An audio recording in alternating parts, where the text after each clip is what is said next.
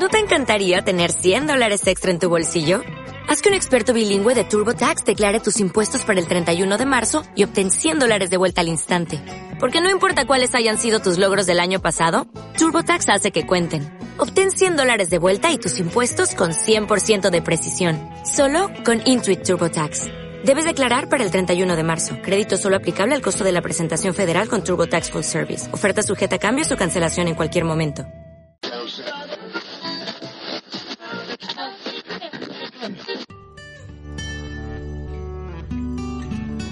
Bienvenidos a Luces Extrañas, astronomía, astrofilia y alguna rareza que otra. Este es el audio correspondiente a la entrada Observación 20 de agosto. Esta probablemente haya sido la noche más provechosa que he tenido en lo que va de año, la noche del 20 al 21 de agosto. El lugar de observación preferente está a 15 kilómetros y también 15 minutos de casa, 1200 metros de altura, muy cómodo llegar ya que el asfalto llega hasta 200 o 300 metros escasos. Se ha dado alguna vez la circunstancia de olvidárseme el agua y volver a casa dejando el telescopio en mitad del monte. Todavía sigue molestando algo la cúpula de luz de la ciudad de Valencia, que queda a una hora de camino, pero con solo un cuarto de hora de viaje la mejora es notable. Las diez y algunos minutos. La luna todavía estaba presente, por lo que dejé la estimación de la magnitud límite para un par de horas más tarde. Al mismo tiempo le metí tres ventiladores en el trasero al telescopio mientras la luna terminaba de esconderse a eso de las once menos cuarto. La salida fue semi-improvisada. No me llevé cartas, aunque me llevé el portátil con la batería a punto de morir para encontrar dos o tres objetos que no me sé de memoria. Urano fue el primero. Le puse 300 aumentos, pero su disco pedía el doble. Puesto que me faltan oculares para aumentos intermedios, entre 300 y 600, y el primario estaba humeando todavía, lo dejé estar. Lo he visto mejor en otras ocasiones, con un disco aparentemente eh, más grande. No sé, 600 aumentos me parecen aumentos en vacío. Se me pasó por la cabeza mirar la evolución de la supernova de NGC 4036 antes de que la galaxia se hundiera más en el horizonte. Clarísimamente estaba tan brillante o algo más que cuando la vi ocho días antes con magnitud 13,1. No soy muy seguidor de las supernovas en visual, pero ¿no está durando con ese brillo más tiempo del normal? A eso de la una y media, con la luna ya felizmente desaparecida, hice la estimación de la magnitud límite en el cenit. Me salió 6,4 y todavía creo que podría añadir eh, algunas décimas, ya que estaba consultando estrellas de magnitudes por el estilo con el ordenador y sabéis que la pantalla eh, siempre ciega. La estabilidad atmosférica también estaba a la altura. Experimentos. Ya que estaba en la vertical, apunté a Vega y la desenfoqué para ver los anillos de difracción. Probé a apagar los dos ventiladores y quedó patente, no inmediatamente, pero sí después de unos 30 segundos, que el patrón de los anillos se fue estropeando progresivamente. Al volver a enchufarlos, el patrón de difracción tardó otros 20 segundos en quedarse tan bien como estaba al principio. No esperaba una reacción tan inmediata. Apenas medio minuto.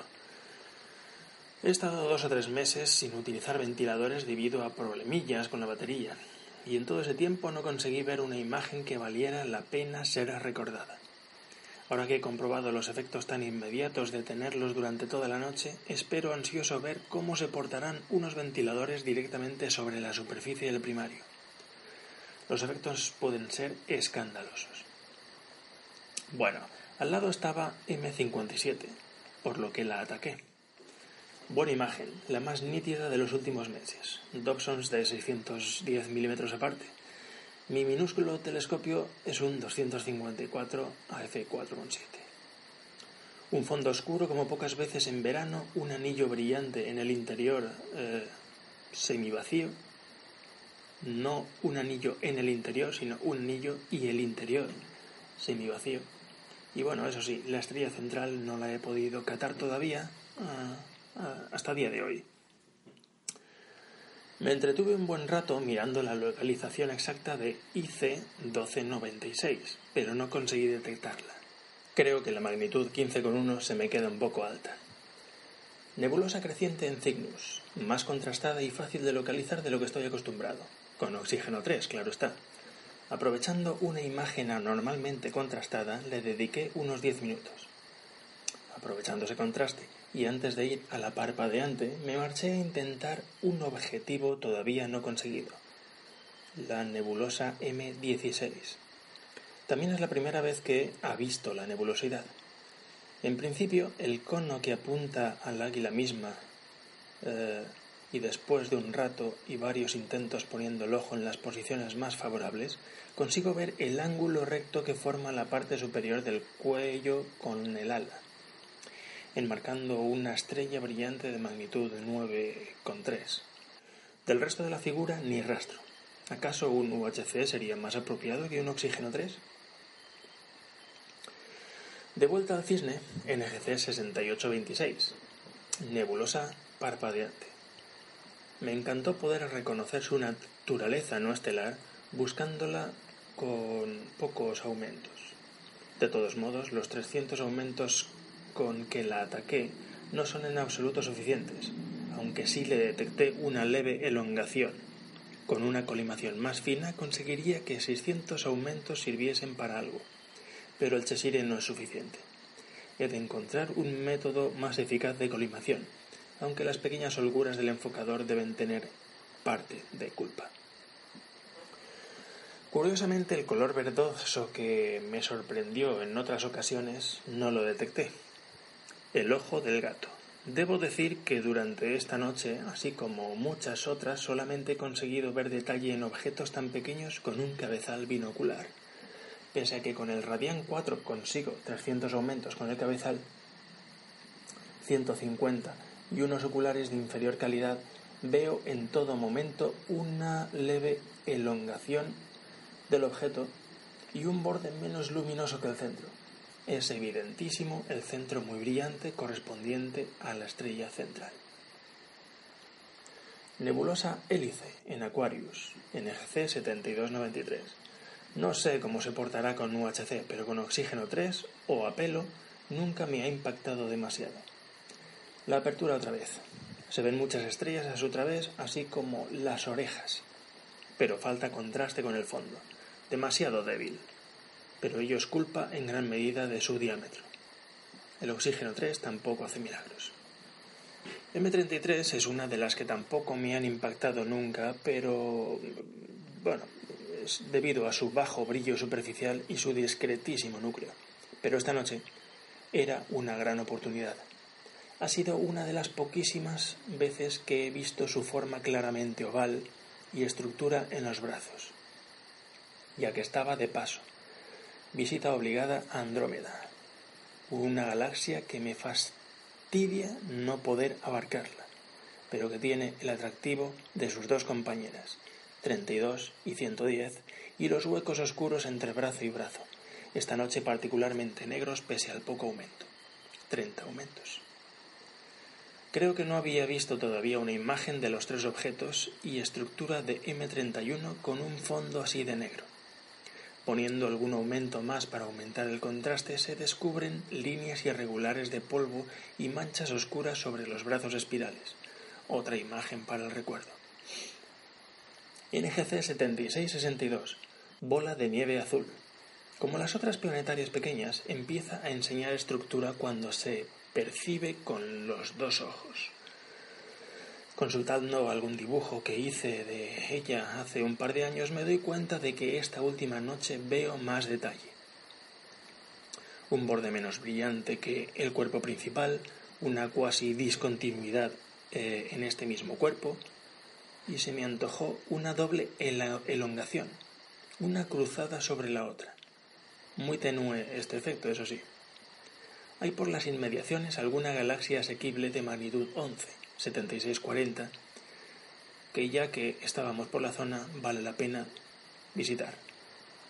Saltando a la vecina constelación de Pegasus, NGC 7331 esplendorosa galaxia espiral SB de magnitud 10,4, una elipse inclinada norte-sur.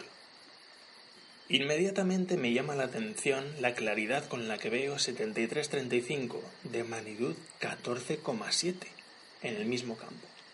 No me atrevo a afirmar que vi 7337, ya que sabía su ubicación y puedo engañarme a mí mismo, pero la 7340 sí que la percibía por momentos. Con galaxias de esta magnitud, en el ocular hubiese sido un sacrilegio no bajar apenas medio grado para avistar el quinteto de Stefan, todavía no conquistado por este tubo. No sabía exactamente la localización, y como iba sin cartas no esperaba encontrarlo, pero me tropecé con él. Un borrocito, dos, tres, estaba viendo el triángulo central.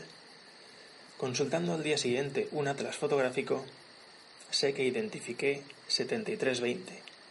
En principio dos estrellas, pero enseguida se ve que una es el núcleo de la galaxia. No es la 7320C, que queda bastante fuera y es de la magnitud de 16 y pico. Impresionante el entrelazamiento de 7318A y B, de magnitud 14 y pico cada una. Me costó un rato poder estar seguro de avistar 7319, pero con una pupila de salida apropiada se consigue. De lo que no estoy tan seguro ya es de 7317, ya que su aspecto no elongado y casi puntual hacen difícil afirmarlo con seguridad. De todos modos, Posible es, ya que su magnitud, 14,6, no está lejos de las de sus vecinas. Una vez que se tiene la conciencia de estar viendo este grupo, hay que disfrutarlo tanto como se pueda, experimentando diferentes posiciones del ojo, moviendo el objeto en el campo del ocular, sacándolo de él para volver a meterlo de nuevo, una gozada. No espero encontrarme con estos cielos todas las veces que salga a observar, ni mucho menos, pero ahora que sé que puedo llegar con relativa normalidad a magnitudes que hasta hace nada no esperaba alcanzar, la cantidad de objetos a ser cazados aumenta exponencialmente. Mi memoria ya no es suficiente. Soy demasiado errático observando. Si me dobsonizo, el Newton para observaciones cortas saldré más y procuraré llevar cartas para zonas más concretas cuatro y media de la mañana. La noche daba para más, pero al día siguiente tocaban Diana a las nueve, así que vistazo furtivo a Marte para comprobar que todavía no muestra detalle, tal vez sí a eso de las seis, cuando estuviese más alto, y a plegar trastos. Me fui a soñar con todo lo visto. Un saludo.